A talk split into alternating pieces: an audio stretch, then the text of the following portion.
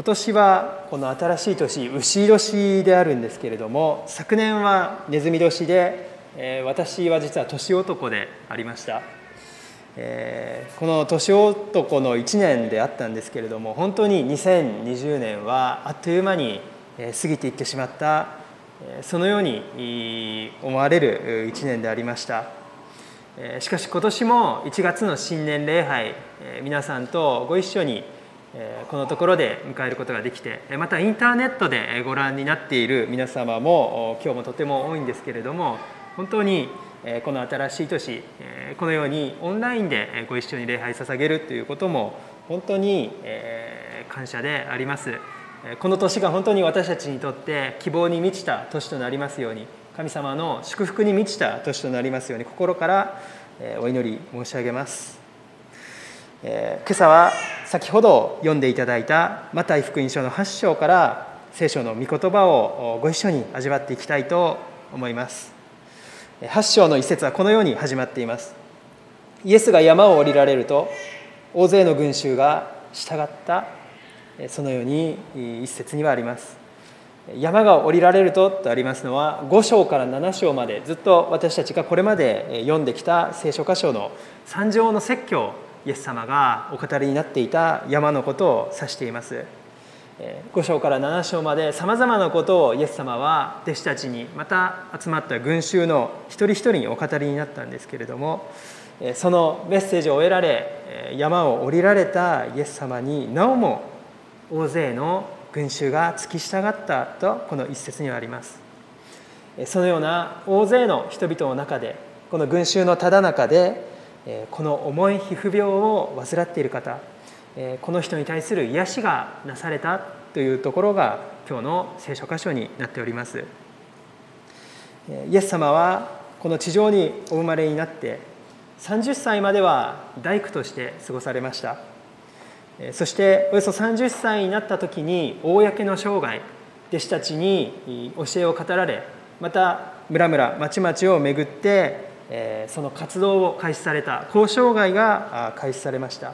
そして3年間 ,3 年間のその公のご生涯の後に十字架と復活を経て天に戻られた33歳の時に十字架にかけられたであろうと言われております。それの3年間の公の生涯の中でイエス様が弟子たちと共になされた活動が3つあるとそのように言われます。一つは宣教。人々に教えを語られたということです。そして2つ目は「共に食べる」と書きまして教食人々と共に食卓を囲まれた。貧しい人々また罪あるとされていた人々と共に食卓を囲まれ共に生きられたということですね。そして3つ目の活動が癒し。人々を癒された。この3つの働きをこの3つのミニストリーをイエス様はこの公の生涯でなされたということなんですねこのマタイの福音書の5章から7章まではイエス様の宣教見教えの部分であったんですけれども8章からは癒しというミニストリーのことについてイエス様のこの働きが記録されておりますこのイエス様の癒しというものは神様の人々への愛の表れでありました。神様の愛の表れであるとともにこのナザレのイエスこそが予言されていたメシア救い主なのであるということの印であったということなんですね。旧約聖書にはさまざまなメッセージがありますけれども最も重要なメッセージはやがて救い主が来られますということでありました。やがてその救い主は来られ目の見えない人の目を開き足の不自由な人を立ち上がらせ囚われ人を解放するという重要な予言があったわけですね。人々はその救い主に望みを置いて待ち焦がれておりました。そして新約聖書に記されているこのイエス様の癒しということに代表されるイエス様の奇跡の数々ですね。これはこの人の上に確かに神様が働かれている。確かに神様の霊がこの人の上にある。この人こそが旧約聖書で長らく予言されていた。そして私たちが待ち望んでいた来るべき救い主メシアなのだということの印であったわけですね。ですので人々はこのイエス様がこの病の方をお癒しになるということを通してはっきりとあこの人こそが私が待ち焦がれていた私たちの救い主私の救い主なんだということを確信することができた。それがイエス様の癒し印であったということなんですね。2節を見ますとこの一人の重い皮膚病を患っているそのような方がイエスに近寄りひれ伏して「主よ御心ならば私を記憶することがおできになります」と言ったとあります。私たちの教会では新共同訳の聖書を用いているんですけれども実はこの同じ新共同訳の聖書の中でもこの最初の版のものと後半の新しい方の版では実はこの言葉が違っておるんですね。来病人とこの最初では訳してあったんですけれどもより後半の後でコピーされた新共同訳の聖書同じ訳の聖書なんですけれどもここだけ重い皮膚病とこの変えているということですね。ですのでこの「来病人」と昔は口語訳からそのようにずっと訳してあったんですけれども現在はあの公には「来病」という言葉はあの使わな使わなくなったということでそれでこの言葉は聖書でも使うことはやめましょうかということで「重い皮膚病」という言葉に変えられたということなんですね。新海訳の聖書でもこの言語そのままでサーラトという言葉で書き記しています。一人のサーラトにかかった人がというような表現でなっています。いずれにしてもこの重い皮膚病の人今はもうその病が完治してほとんどあのこの隔離される必要はないんですけれども当時のイエス様の時代にあってはこの重い皮膚病にかかった方雷病にかかった方というのは隔離されなければならない。一生隔離されなければならない。そのような人生を過ごしておられた方とイエス様の出会いのこのところであるっていうことですね。聖書の時代はこの皮膚病は最も恐れられている病でした。最初は体の一部の感覚がなくなります。そして次第に体の筋肉が衰え皮膚が剥がれてくる。当時の医療ではもうなすすべがなかったわけですね。この病気にかかったら最後平均で9年以内にこの世を去っていたっていうのがその当時の現状であったっていうことです。ですのでこの病気にかかったら本当にその本人もそうですけれどもご家族周りの人も本当にその人を離れて暮らさなければならなかったそのような恐ろしい病だったんですね。肉体的なこの苦痛もありましたけれども完全にこの人間の社会から切り離された生活。これがより一層その苦痛を耐え難くしていたものであったということです。イエス様の時代はこの城壁のある町っていうものがありましたけれどもそのエルサレムのような城壁のある町にはそのような方々は入れませんでした。その同じ病にかかった人たちで共同生活する小さな村が点在していてそこに隔離された状態で生活しなければならなかったっていうことですね。健康な人はその病気の人に挨拶することも禁じられていました。この病気の人から常に4キュピト以上離れていなければならないというルールがあったということなんですね。この1キュピトと申しますのは大体45センチだそうです。なのでこの4キュピトと言いますと大体180センチですね、まあ、大体2メートルなんですけれども必ず2メートルの距離を置かなければならない。何かと似てますね。私たちも今この感染症の問題で必ず距離を取るように2メートル2メートルっていうこのことを気をつけているわけなんですけれどもこの人々もずっとそうであったっていうんですね。そして、それだけではなくて宗教的な汚れっていうものもあったんですね。それはあのこの病気にかかった方は、え罪のゆえにこうなったのだという当時の人々の誤解があったということです。もちろん伝染病なので離れなければならないということはこの旧約聖書に記されているんですけれども罪のゆえにこうなったのだということはどこにも書いてないんですね。でも人々は誤解されてこの神様が何か罪の裁きのゆえにこの人にこういうことをしているのだっていう誤解があったということですね。このような誤解もより一層この人々を苦しめました。街道にも入れないのでその人々にはメヒツァーと呼ばれる隔離室が用意されていた。君たちはここで礼拝しなさいと、えー、立派な街道ではなくこのみすぼらしい小屋のようなところであなたたちはここで、えー、礼拝しなさいと。神様の許しをここで乞いなさいと。隔離されていたっていうんですね。私たちは本当にこのコロナの問題で2週間ほどはちょっと隔離しますとこう外国から入ってきた方は2週間1人にしますという方がおられたりまた職場の方やこの近い方でそういう方がおられた場合はちょっと2週間は離れておきますというそのようなことがよくなされているわけですね。私の身近でもそういう方が何人か出てきています。でその2週間の間本当に孤独だったと。心配だったと自分がどうなってしまうのかということが本当に不安だったと訴えているんですね。きっとそうだったろうと思うんですけれども2週間が終わった後また検査が終わって自分は大丈夫だったと分かった時のこの解放感っていうのは本当にこうあったわけなんですけれどもそれを待つ間が本当に心配で不安で孤独だったっていうことを私の知人も言っていたんですけれどもこの人たちは2週間だけではなく一生の間そのような不安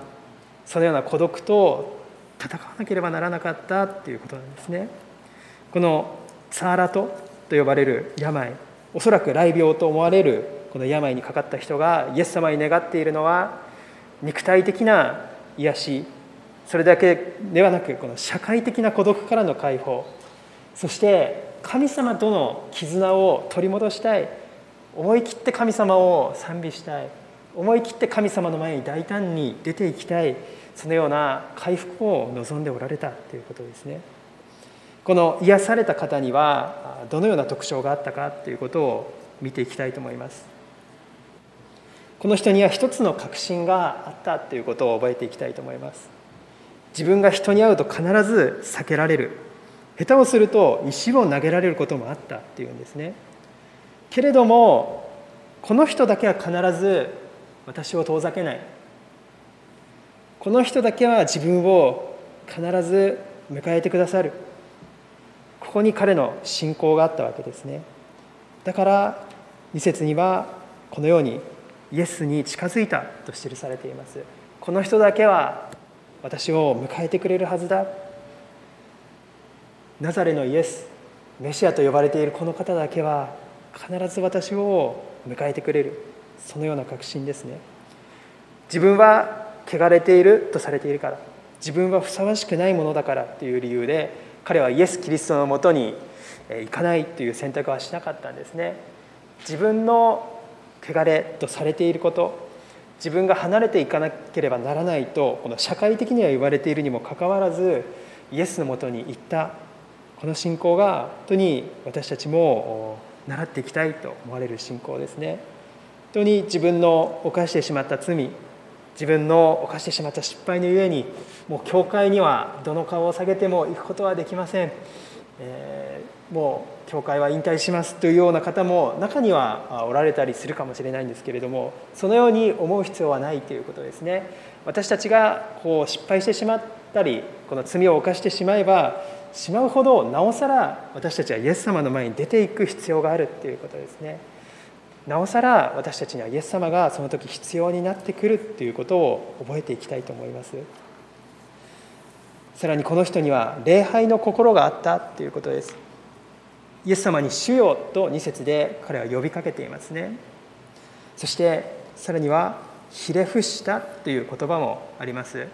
この「主よ」っていう呼びかけもそうですし「ひれ伏した」っていう言葉このギリシア語もこの人々が神様を礼拝する時だけに使われた言葉であるっていうことです。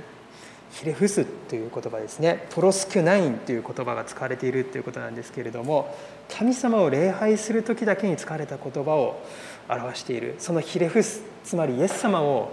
礼拝したということなんですね。さらにこの人には謙遜な心があった。御心ならばという呼びかけにそれが現れていると言われています。救い主なんだから私を癒してください。あなたできるんでしょ？私を早く癒してください。癒してくれて当然という姿勢ではなくて御心ならばと彼は言ったっていうんですね。主よ御心ならば私を清くすることがおできになります。この発言の裏にはもしも御心でないならば癒されないことも受け入れますという姿勢がどこか彼にはあったっていうことなんですね。よく獣先生がおっしゃるんですけれどもあの癒されても感謝癒されなくても感謝ですとこう祈りの中で獣先生がおっしゃるんですけれども本当に今日の聖書箇所を読みながらあそうだなと思わされました。癒される時に本当にその癒されるっていうことを通して神様が栄光を受けられる場合本当に私たちは癒されていくと思います。でもこの癒されなくても感謝。なぜならこの病を通して神様は栄光を受けてくださる。そのようなことがそしたら私たちの信仰の歩み人生にもあるかもしれないということですね。この人は御心ならば神様の御心ならばっていうことをこの持っていたっていうことですね。それはイエス様が御心がなりますようにとこう祈られたその祈りと重なる部分があるっていうことですね。次にイエス様にはどのような反応があったかっていうところを見ていきたいと思います。